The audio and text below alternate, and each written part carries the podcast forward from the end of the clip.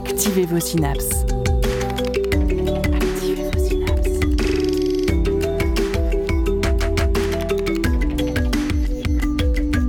Poussez la porte du labo des savoirs et entrez dans un monde de science et d'expérience. C'est le labo des savoirs. Dans les années 2000, il n'était pas rare de lire dans certains articles que le JWST devrait montrer ses premières images dès l'année prochaine. Puis les années 2010 arrivèrent et cette même phrase était toujours présente.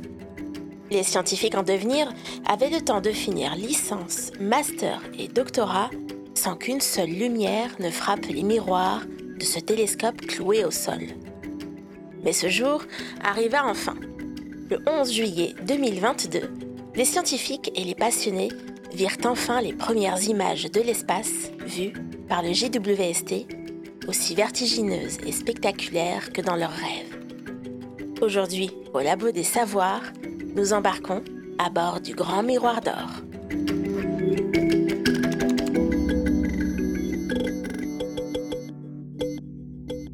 Lucie Lebouleux, bonjour. Bonjour.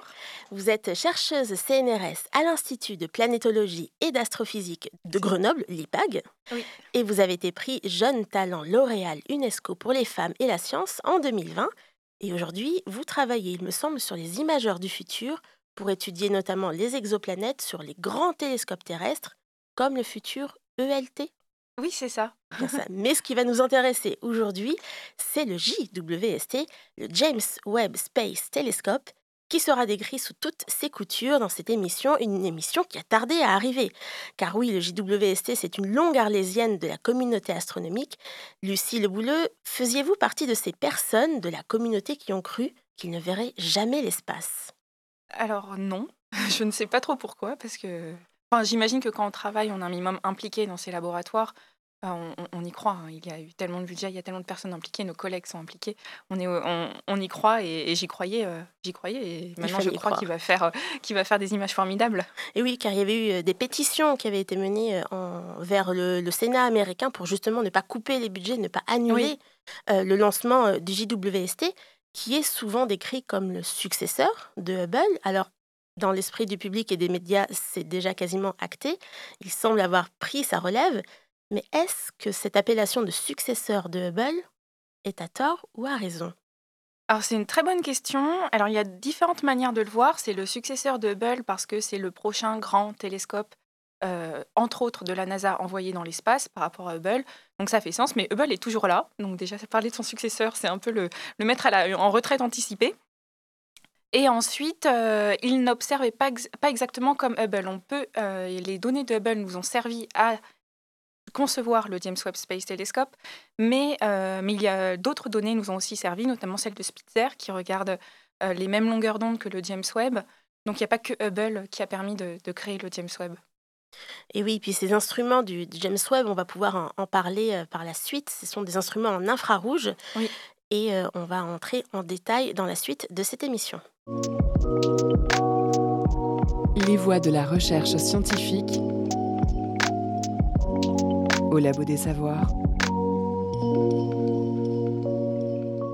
Et l'aventure de tout instrument spatial passe évidemment par un envol dans l'espace. Son lancement a été aussi source d'attention dans les médias, encart dans la presse et envoyés spéciaux pour le décollage depuis Kourou, un décollage le jour de Noël, le 25 Oui. décembre 2021, que certains et certaines ont même pu euh, observer en direct pendant euh, presque le déjeuner de Noël. C'était mon cas. voilà, je crois que c'était le cas de beaucoup de monde dans la, dans la communauté scientifique. Ouais, c'était presque un, un cadeau finalement après toutes ces années d'attente. Oui, oui, c'était formidable. Il devait décoller quelques jours avant, puis il y a eu des petits problèmes météo, etc. Autant être sûr, euh, honnêtement. Et euh, le jour de Noël, autour de midi, euh, alors moi j'étais avec ma famille euh, pour, euh, pour assister au décollage euh, et tout le monde était ému, même ceux qui ne sont pas astronomes dans ma famille. Et toute la magie de l'envol de, de la Oui. fusée euh, à bord d'une Ariane 5. Euh, Donc c'est un lancement qui ne pouvait se faire que dans cette fusée, notamment à cause de la taille du miroir du JWST, Oui, qui est assez ça. particulière. Oui, oui, oui. Le, la- le miroir primaire, ce qu'on appelle le miroir primaire, c'est le grand miroir qui collecte les photons. Euh, pour le James Webb, il fait 6,50 mètres de diamètre. C'est trop grand pour entrer euh, dans une fusée. Ariane 5 a un espace à peu près 5 mètres. Et du coup, c'est pour ça qu'on l'a replié. Et c'est pour ça que ce miroir est si particulier, parce qu'on l'a coupé en morceaux pour pouvoir le replier comme un origami et qu'il rentre dans Ariane 5. Il est composé de 18 morceaux, c'est bien ça? 18 euh, morceaux hexagonaux de miroirs. c'est pas la première fois qu'on fait des miroirs découpés comme ça. On en a au sol, notamment les télescopes Keck Hawaï. Et les futurs télescopes seront quasiment tous euh, comme ça. Est-ce qu'on a besoin de plus en plus euh, de télescopes de grande taille pour pouvoir observer le prochain, euh, les prochains défis scientifiques reposent sur des télescopes géants. Enfin, on les appelle télescopes géants ou très grands, extrêmement grands. Ils ont un peu tous ces noms. Et, et, le James Webb en fait partie. Avec 6,50 mètres dans l'espace, c'est un télescope géant dans l'espace. Ça, fait grand, en effet. cette, vraiment, cette fragmentation du miroir en 18 hexagones, vous nous l'avez dit, a été aussi un défi instrumental pour euh, réussir à reconstruire ces images, parce qu'on ne veut pas 18 images de 18 miroirs, mais une seule image. Oui, alors il y, a eu plusieurs étapes. Déjà, il y a eu décidé qu'on partait sur 18 euh, hexagones, segments hexagonaux. Euh, à la base, à l'origine, le projet James Webb, c'était plutôt en forme de fleurs. Il devait y avoir des pétales qui se déploient autour d'un cœur. Euh, depuis, c'est devenu euh, des segments hexagonaux. Et, euh, et, aussi, oui, une fois envoyé dans l'espace, ça c'est extrêmement compliqué. Chaque hexagone fonctionne comme un seul télescope et il faut qu'ils fonctionnent ensemble. Et ça, ça demande un alignement, des précisions extrêmement fines. fines on est à quelques, quelques nanomètres, donc des, des, fractions de cheveux d'alignement des miroirs. Et ça, c'était à faire à distance dans l'espace. Donc ça, c'était un nouveau défi. Et ça, ça devait être préparé également en amont, avant le lancement du télescope, ne serait-ce que pour vérifier euh, sa faisabilité. Oui, oui, oui. Notamment, ça a été testé sur quelques segments grands en laboratoire et aussi sur des petits miroirs, notamment là où je travaillais. On travaillait sur un mini simulateur, un tout petit simulateur hardware. Donc, on avait réellement un miroir segmenté à 18 segments dans un laboratoire et on travaillait sur l'alignement juste en envoyant des commandes si tout se déroulait bien. On testait des algorithmes on développait et on testait des algorithmes. À, partir de, modèles, on, faisait, on, simulait vraiment une observation et on mmh. essayait de reconstruire une image oui. à partir de ce qu'on a inventé. Voilà, c'est ça. C'est ça. Pour que ça fonctionne dans l'espace à distance, il fallait au moins que ça fonctionne en, laboratoire euh, quand on est à côté. et cette segmentation donne lieu également à un autre phénomène qui est propre au miroir segmenté, ce sont les aigrettes, un sujet que je sais que vous aimez particulièrement. Euh, est-ce que vous pouvez nous en dire un peu plus sur ces fameuses aigrettes?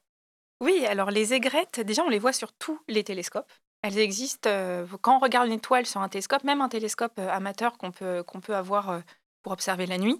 en fait, il y a un découpage du miroir qui peut être réel comme le James Webb parce qu'il est composé de 18 miroirs, mais il peut être aussi un peu artificiel. Par exemple, les télescopes amateurs, on a souvent un miroir euh, primaire qui est en un bloc, mais par contre, on a un petit miroir euh, secondaire devant, et ce miroir secondaire cache une partie de la lumière et il est maintenu par des bras. Et ça aussi, c'est ce qu'on appelle une segmentation du miroir.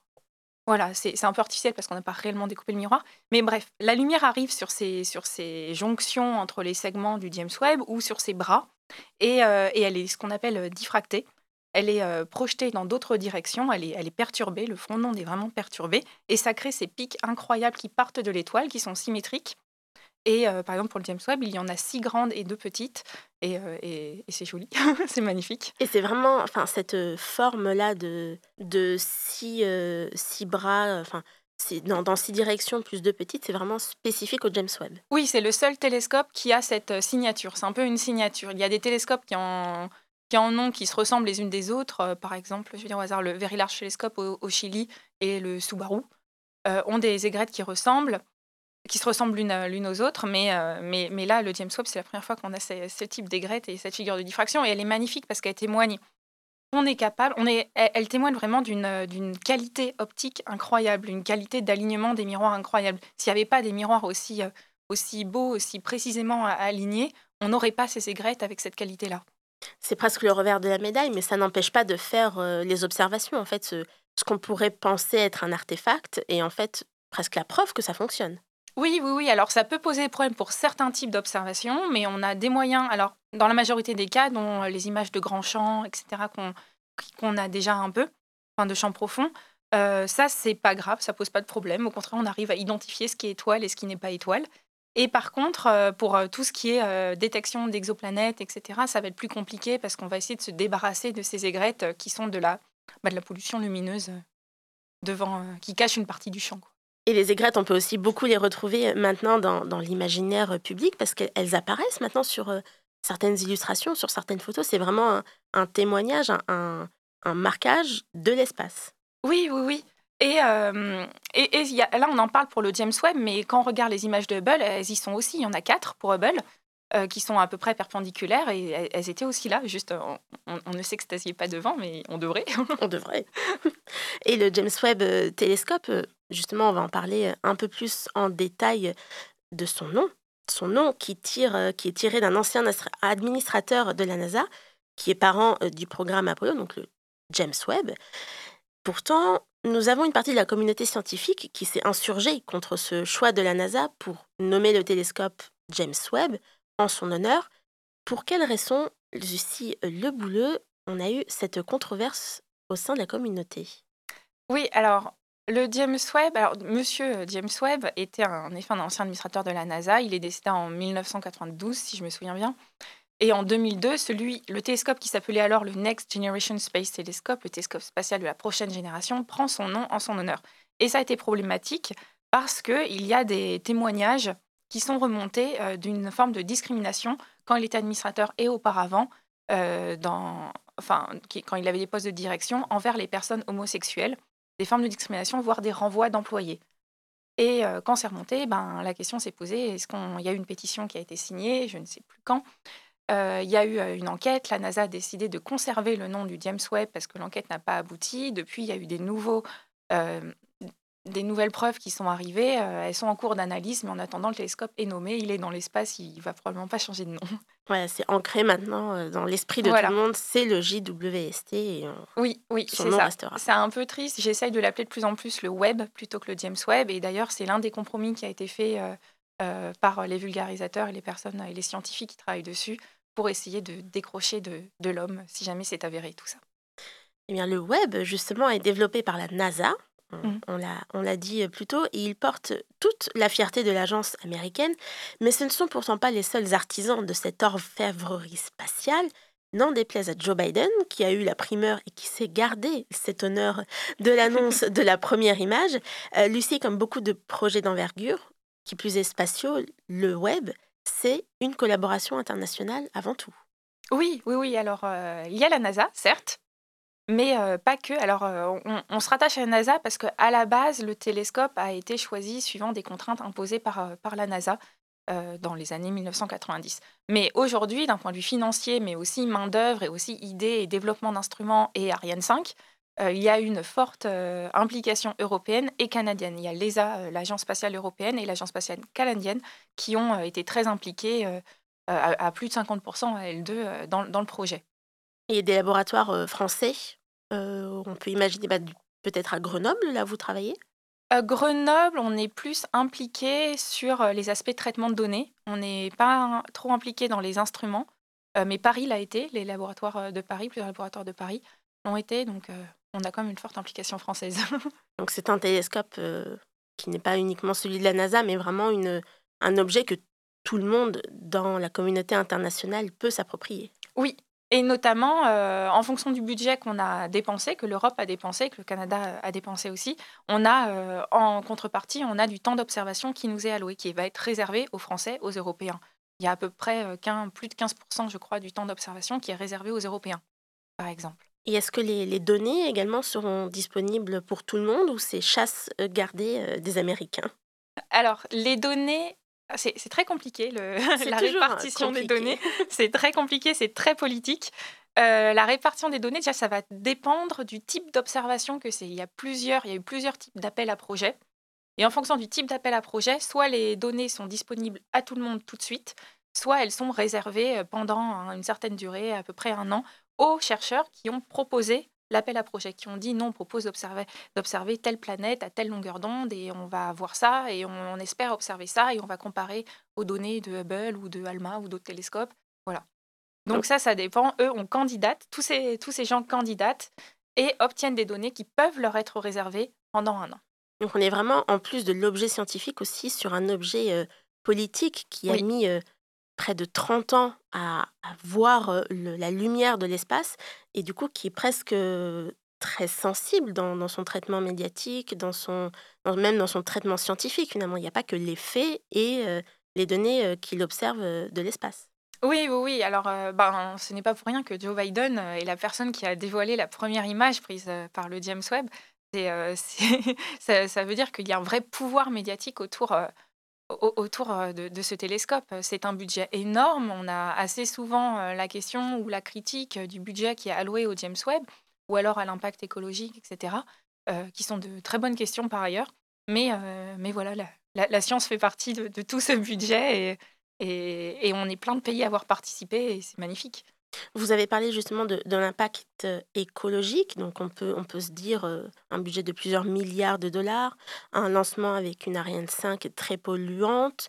Est-ce mmh. que, je vais vous poser la question très classique, mais est-ce qu'on avait vraiment besoin d'envoyer cet énorme objet dans l'espace, vu, au vu des préoccupations actuelles. Parce que je pense qu'il y a encore, hélas, des gens qui se posent cette question et il faut redire, redire et réaffirmer toutes les raisons pour lesquelles on envoie encore des objets dans l'espace Oui, alors c'est une très très bonne question.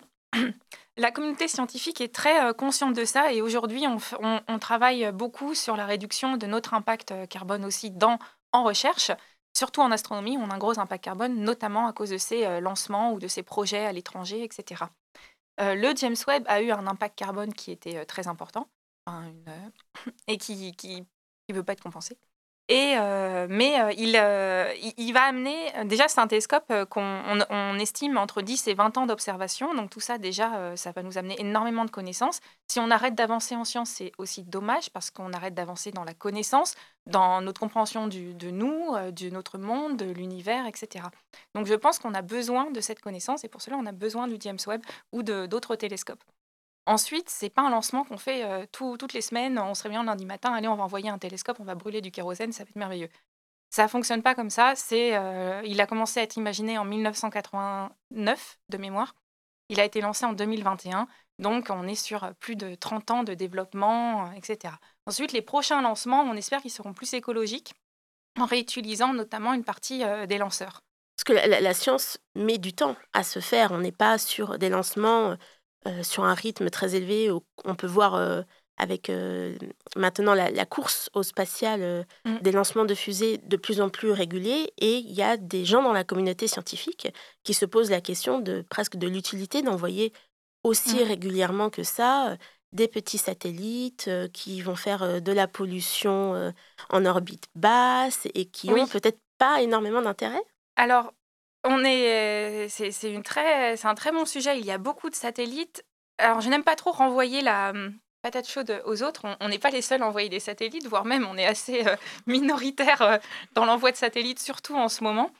Euh, il y a un gros problème avec le nombre de satellites qu'on a actuellement en orbite, qui perturbe notamment les observations du sol, en dehors du fait que ça pollue, etc., et qu'il y a un danger pour en cas de chute de matériaux et tout.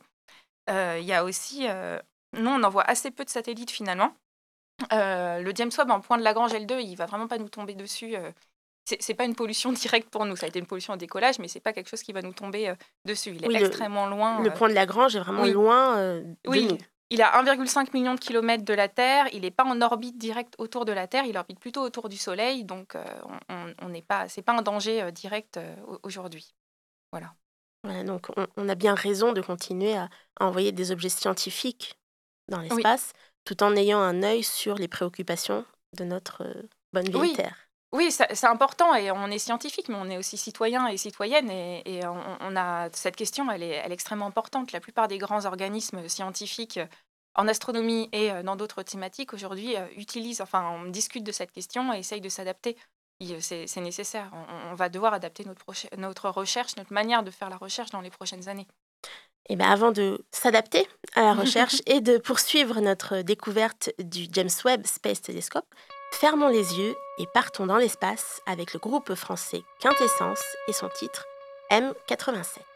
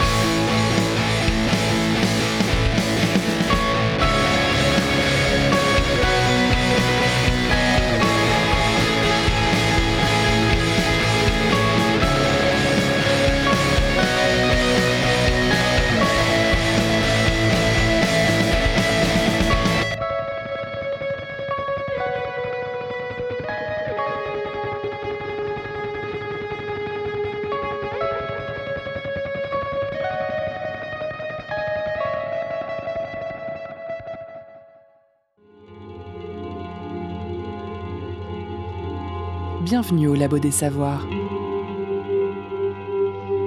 Attention, recherche en cours. Et nous sommes toujours au Labo des Savoirs en compagnie de Lucie Lebouleux et il est désormais temps, comme le Webb Télescope, de regarder vers l'espace. Le télescope embarque à son bord plusieurs instruments scientifiques. Est-ce que vous pourriez euh, nous les décrire? Je crois qu'il y en a quatre en tout. Oui, il y en a quatre et demi. Euh, il y a aussi le pointeur, euh, l'instrument qui permet juste de viser au bon endroit et d'être stable suivant cette observation. Alors les quatre autres instruments qui vont servir vraiment à la science, il y en a trois qui regardent dans l'infrarouge proche, donc de 0,6, 0,8 microns à 5 microns de mémoire. Et ensuite, il y a ceux qui observent, celui qui observe dans l'infrarouge euh, moyen, donc il va aller beaucoup plus loin. Et ça, par exemple, c'est lui qui impose l'incontrainte d'aller en L2 parce que euh, l'infrarouge moyen est très problématique à observer autour de la Terre.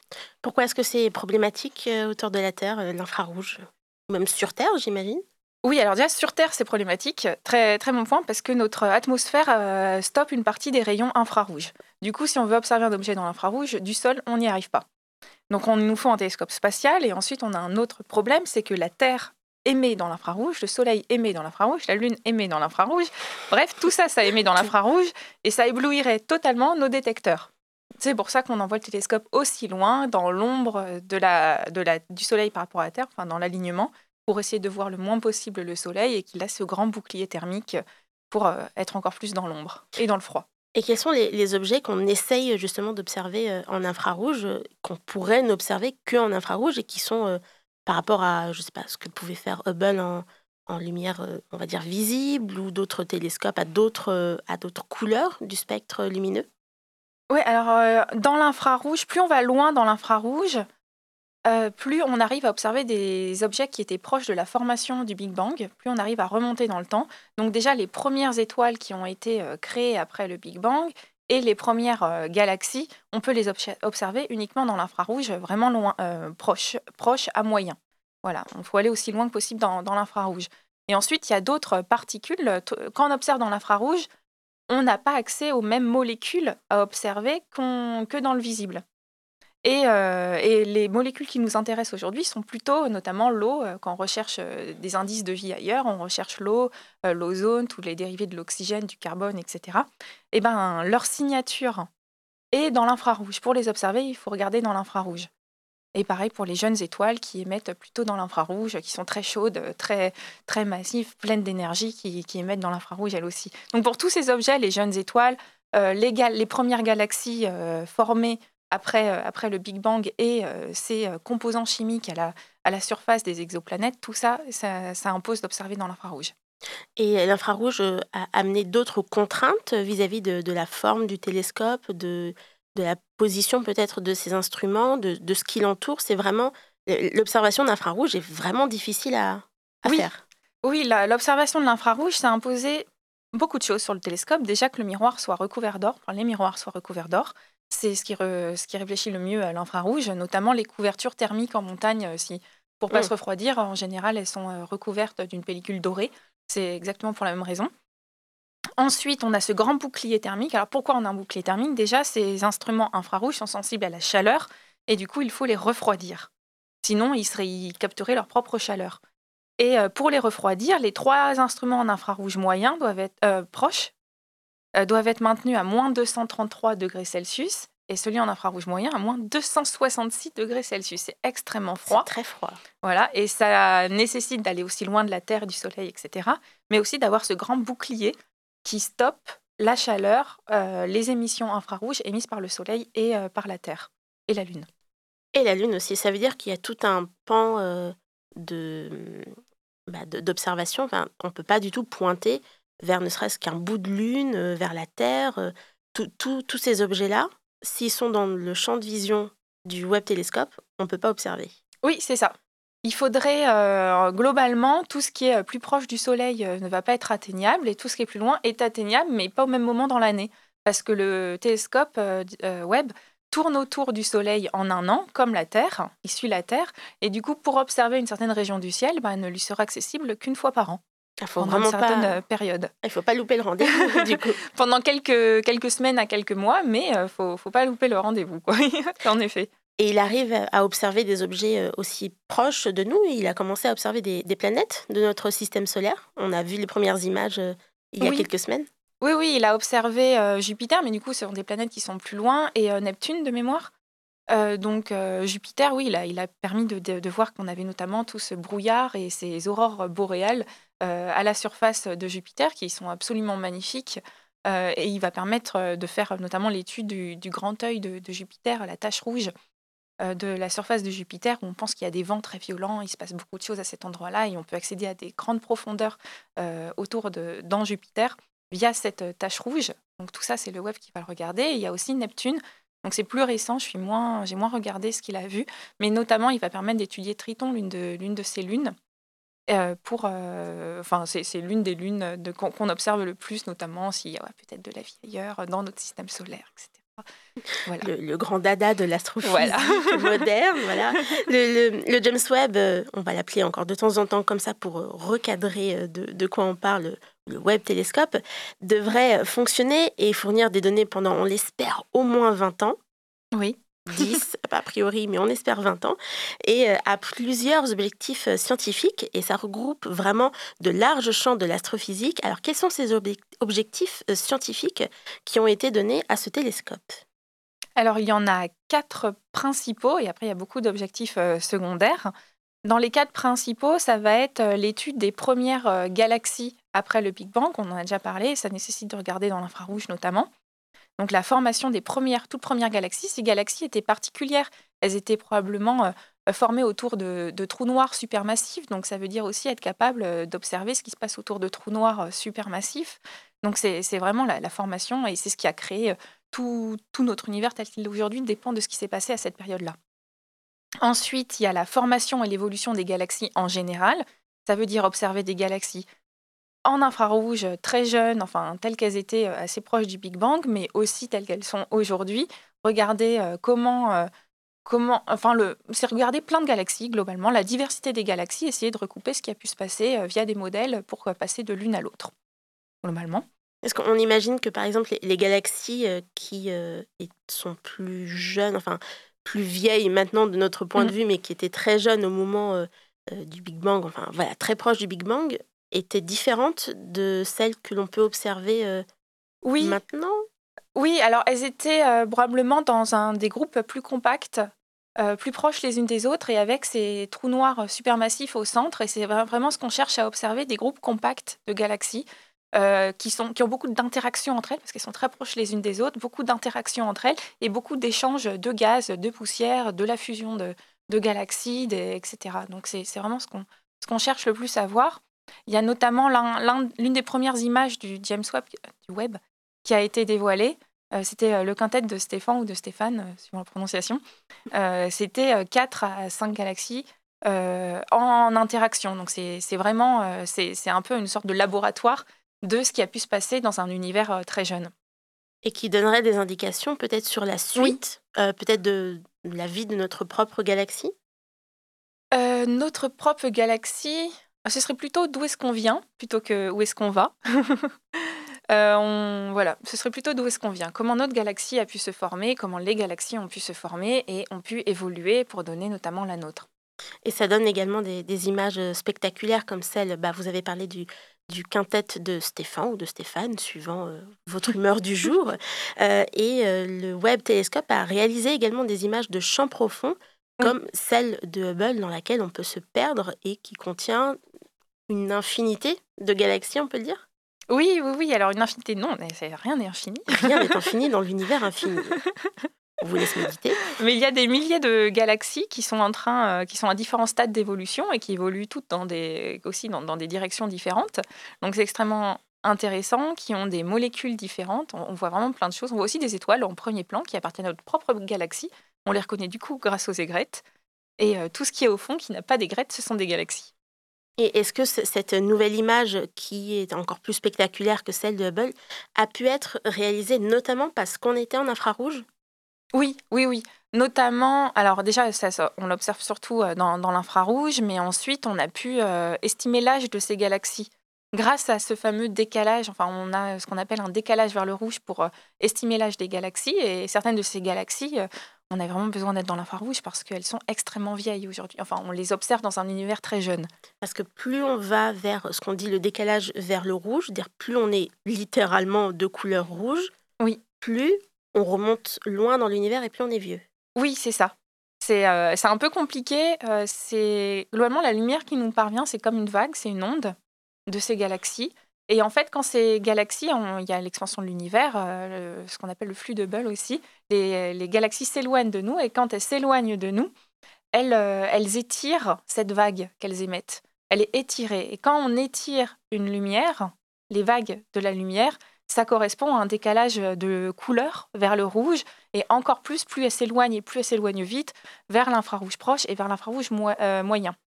Et du coup, pour voir ces galaxies telles qu'elles étaient il y a vraiment très longtemps, euh, qui sont aujourd'hui très lointaines de nous, qui s'éloignent encore de nous, il faut vraiment observer dans l'infrarouge proche et l'infrarouge moyen. On appelle ça le décalage vers le rouge, mais ce serait euh, le décalage vers l'infrarouge, encore plus loin, euh, et ça permet de les, de les dater, de connaître leur âge.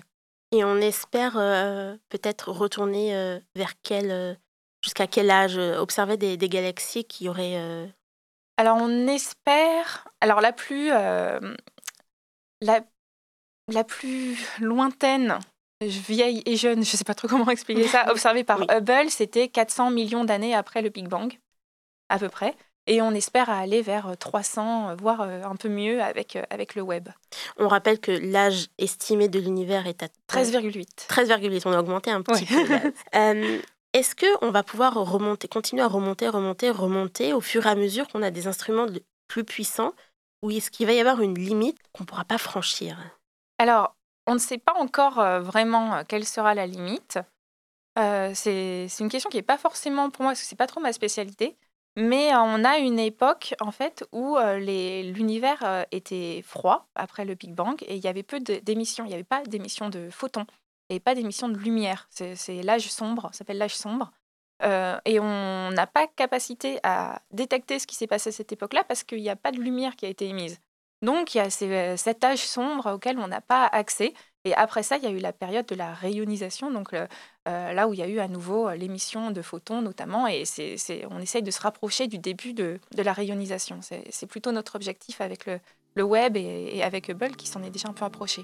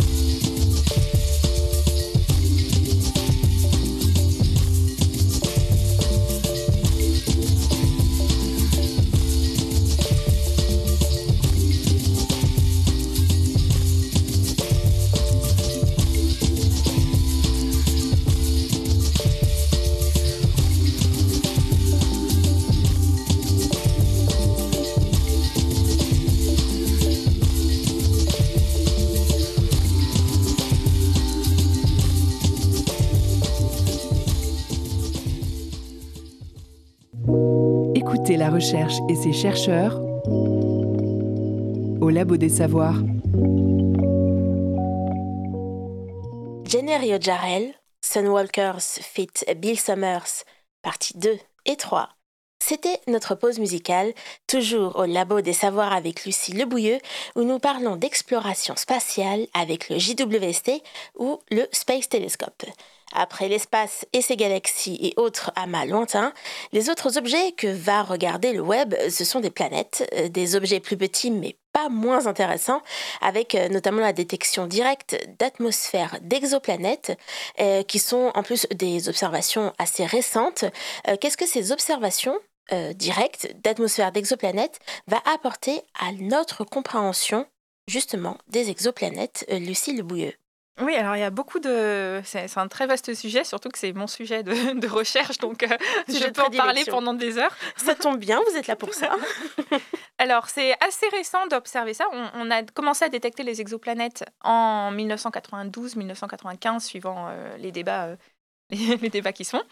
D'où le prix Nobel de physique 2020, je crois, qui était pour la découverte de 1995. Et aujourd'hui, on veut savoir comment sont composées les atmosphères de ces planètes. On cherche certaines molécules en particulier, et pour ça, il faut regarder euh, les informations dans l'infrarouge. Et on a deux méthodes pour euh, remonter à cette information. Il y a regarder les planètes en transit, donc regarder une planète qui passe devant son étoile et qui va perturber la couleur de l'étoile en passant devant.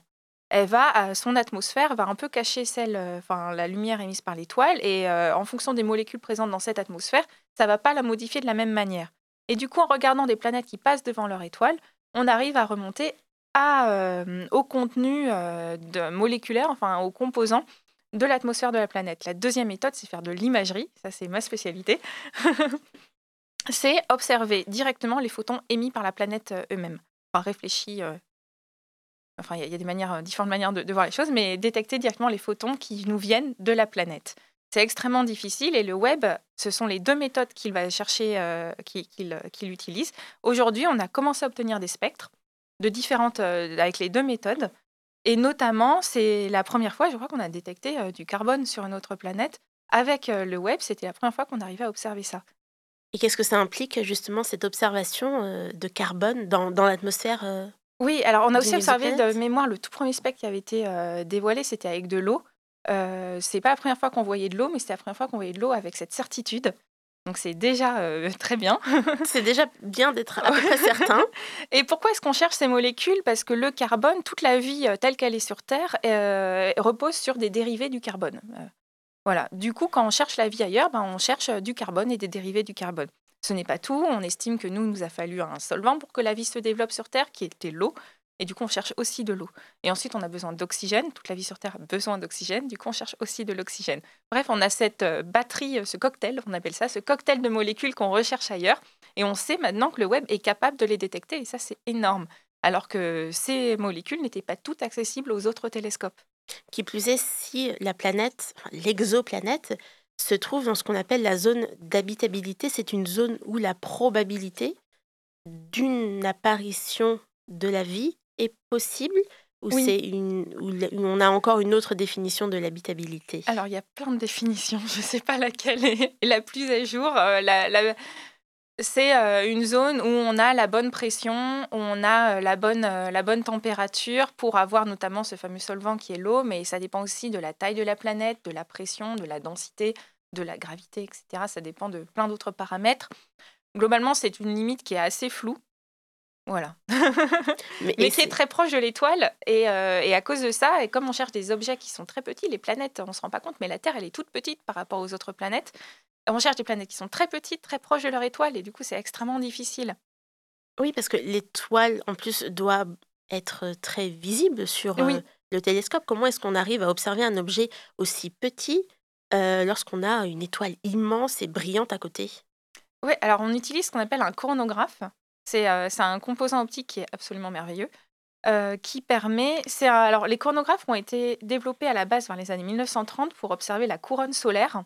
C'était euh, Bernard Lyot, un, astronome parisien qui, a, qui, a, inventé ça. C'était pour observer du coup les protubérances à la surface du Soleil. Elles étaient très peu visibles par rapport à la surface du Soleil et à l'époque, pour pouvoir les observer, il fallait attendre une éclipse. Lui, il s'est dit, une éclipse, ça, je peux la créer dans mon télescope. Il a créé ce qu'on appelle des coronographes. Euh, du coup, Corona pour voir la couronne, c'est le même euh, dérivé euh, pour coronavirus en fait. c'est un virus qui a des petites protubérances, quoi. et, du coup, ça fonctionne comme une éclipse, ça cache la source qui est très visible, donc le cœur du Soleil, et ça permet de voir ce qui est faible, qui, ce qui émet peu de lumière autour. C'est comme dans la rue, si il fait nuit, on a un lampadaire. En fait, il y a plein de petits moustiques et des moucherons qui volent autour du lampadaire, et ben on cache le lampadaire et on arrive à voir, à mieux détecter tout ce qui est autour. Donc c'est le même principe et depuis, euh, depuis les années 2000, les coronographes sont impliqués à la détection d'exoplanètes. C'est la même thématique, on a un objet très faible à côté d'un objet très brillant. Donc on va cacher la lumière de cet objet très brillant. Il y a plusieurs manières de le faire. Les chronographes sont beaucoup plus complexes qu'une simple éclipse. C'est vraiment très difficile à, à, à, designer, à concevoir. Euh, il y en a dans presque tous les télescopes aujourd'hui. Euh, le Very Large Telescope au Chili, il y en a dans Hubble, il y en a dans le James, dans le Webb télescope, il y en a dans la plupart des télescopes aujourd'hui, euh, des coronographes pour euh, voir des exoplanètes.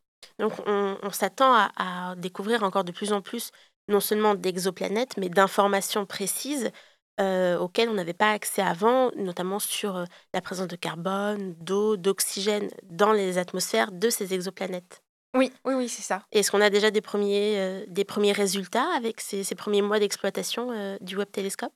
Bah, on a, euh, on a, alors on a eu la première image d'exoplanète, euh, il me semble, il y a trois semaines, un mois peut-être. Début, euh, début septembre Oui. Mi-septembre, oui. donc, donc c'est, déjà, c'est, bien. Alors maintenant, il faut, faut, aller beaucoup plus loin. Il faut obtenir des spectres, obtenir une image et obtenir une image à plein de longueurs d'onde différentes.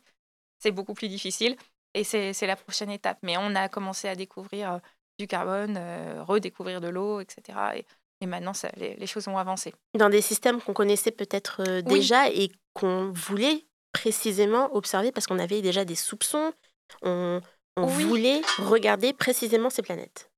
Oui, on voulait regarder ces planètes. Alors, le, problème de l'imagerie directe, c'est que c'est très difficile. Enfin, d'utiliser un coronographe, c'est extrêmement difficile.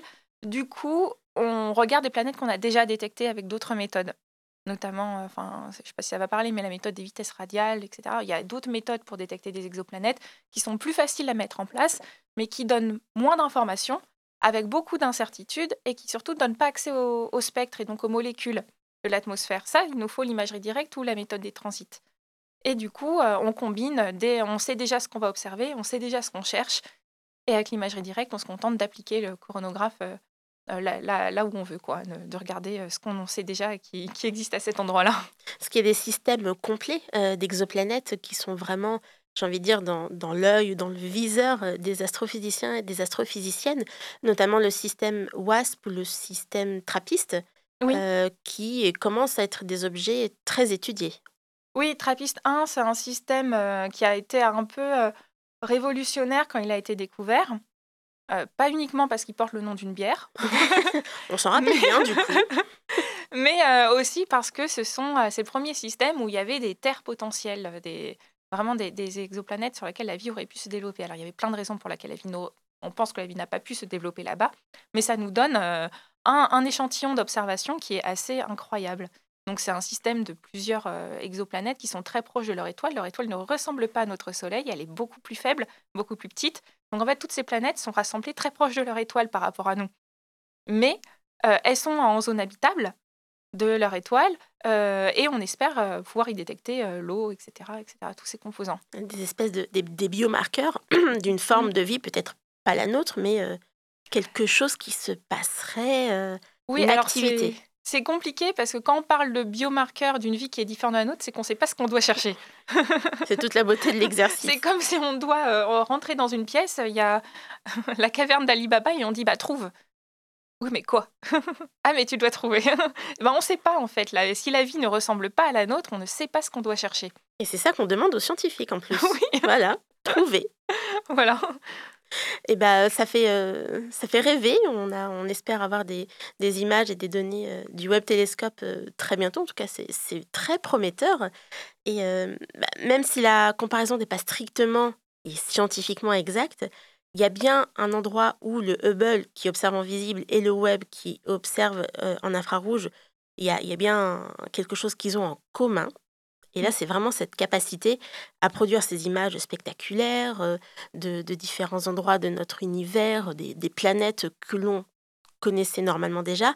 Et euh, peut-être que vous avez pu, auditeurs et auditrices, tomber nez à nez avec quelques clichés du ciel de cet été. Et si ce n'est pas le cas, on vous invite évidemment à aller vous plonger et vous perdre dedans. Il vous suffit de taper ça dans n'importe quel moteur de recherche ou d'aller sur les sites officiels ou les réseaux sociaux, vous serez assailli euh, d'images. Mais au-delà de l'outil, avec euh, ses instruments et ses objectifs scientifiques dont on vient euh, de parler, est-ce que finalement le web télescope ne serait pas aussi finalement un objet de vulgarisation au-delà d'être un objet scientifique, Lucille Bouleux? C'est, une très bonne question. Alors oui. La réponse est oui. La réponse est oui, voilà. Euh, déjà, ça, en fait, il y, a eu une com énorme, une communication énorme de la part de la NASA surtout, avant son lancement. C'est un budget tellement énorme, de toute manière, on parle de 10 milliards d'euros. C'est euh, absolument révolutionnaire, ces budgets, c'est du jamais vu en, astronomie. Et, euh, et, ensuite, il faut... Déjà, moi, je considère que la recherche qu'on fait, on est, on est payé sur de l'argent public, donc elle revient aux gens. Donc, on a un devoir euh, de vulgariser et le web a fait rêver avec son miroir en or envoyé dans l'espace, avec un déploiement dans l'espace et qui va permettre d'aller plus loin qu'on n'a jamais été. Oui, il fait rêver et c'est merveilleux que les gens arrivent à rêver sur, euh, sur ces images. Voilà. Donc, euh, et il a ce pouvoir incroyable parce que bah, c'est le télescope de tous les records aujourd'hui. Est-ce que on pourrait presque le comparer, je sais pas, à ces spationautes et aux astronautes qui y dans l'ISS bah, comme Thomas Pesquet, hein, qui nous envoie régulièrement, quand ils sont dans l'espace, des images merveilleuses et qui sont surtout aussi connus pour, euh, pour ça, sur leurs exploits, soit physiques euh, dans l'ISS, soit les images qu'ils envoient, alors qu'en fait, ces personnes-là sont envoyées dans l'espace pour faire de la science. Est-ce que c'est, il y aurait presque un, parallèle à faire sur sur ces ambassadeurs de l'espace qui sont avant tout des expériences scientifiques qui deviennent de, véritables objets qui vont au-delà de la science. Euh, alors, j'aurais fait ça un peu euh, dans l'autre sens. Je pense que le web, jusqu'à maintenant, les images étaient incroyables, mais les images sont une donnée parmi d'autres pour les scientifiques et qu'à partir de maintenant, on commence à faire des sciences. Les images nous ont permis d'en parler, nous ont permis de faire rêver, de rêver, de voir si le télescope euh, allait tenir ses promesses. Et enfin, vraiment, ça, ça, nous a fait rêver. Et à partir de maintenant, les scientifiques, je pense qu'il y aura une baisse de la communication autour du, web. Les scientifiques vont commencer à traiter les données. Et là, on va avoir euh, plein de spectres d'exoplanètes, etc. Mais au-delà du premier spectre, ben, ce sera moins attrayant. Au bout, au bout du cinquantième spectre, on verra, oui, bon, d'accord, on a compris. Les scientifiques, c'est là qu'ils vont travailler, je pense. Les, images enfin, les, seront moins spectaculaires, mais les résultats qui seront derrière, qui seront ensuite expliqués, pourront l'être tout autant qu'une l'image du champ profond euh, qui a été réalisée. Oui, oui, oui. Mais elles le seront tout comme en fait elles vont venir en complément de ce qu'on savait grâce à Hubble, grâce à Spitzer, grâce au Very Large Telescope, grâce à tous ces télescopes qui existent déjà. Et il y aura aussi d'autres télescopes à l'avenir et il y, a, des télescopes incroyables qui sont en cours de préparation aussi pour l'après, la génération après James Webb. Et, euh, mais, là, je pense qu'on va avoir un ralentissement d'un point de vue média euh, autour du, web bah Nous, on, sera évidemment attentifs aux, résultats euh, du web télescope et on, vous en parlera dans le Labo des Savoirs dès que la science derrière sera faite. Pour terminer, une, question presque un peu plus légère, mais entre un conseil, un, conseil pour se perdre dans l'espace. Quelle est votre image ou votre spectre aussi préféré qui a été dévoilé jusqu'à présent du web télescope? C'est une très bonne question. Parce qu'il y en a eu beaucoup, hein, entre les, images de galaxies, de planètes, euh, euh, les spectres d'exoplanètes qui révélaient euh, justement des signatures mm. d'oxygène et d'eau qui sont aussi, pour la communauté, très intéressantes. le choix est difficile. Alors, je pense. Alors, elles sont toutes intéressantes pour différentes raisons. Personnellement, bon, tout ce qui est spectre d'exoplanètes, composition chimique, mais ça, c'est, je suis un peu biaisée. Euh, si je dois enlever euh, la catégorie exoplanète euh, du lot, je pense que c'est le champ profond. c'est, je trouve ça incroyable de regarder une zone sombre du ciel et de découvrir que là-bas, dans toutes ces petites taches, sont des galaxies. Dans ces galaxies, il y a des milliers d'étoiles. Et dans ces milliers d'étoiles, il y a peut-être la vie ailleurs aussi.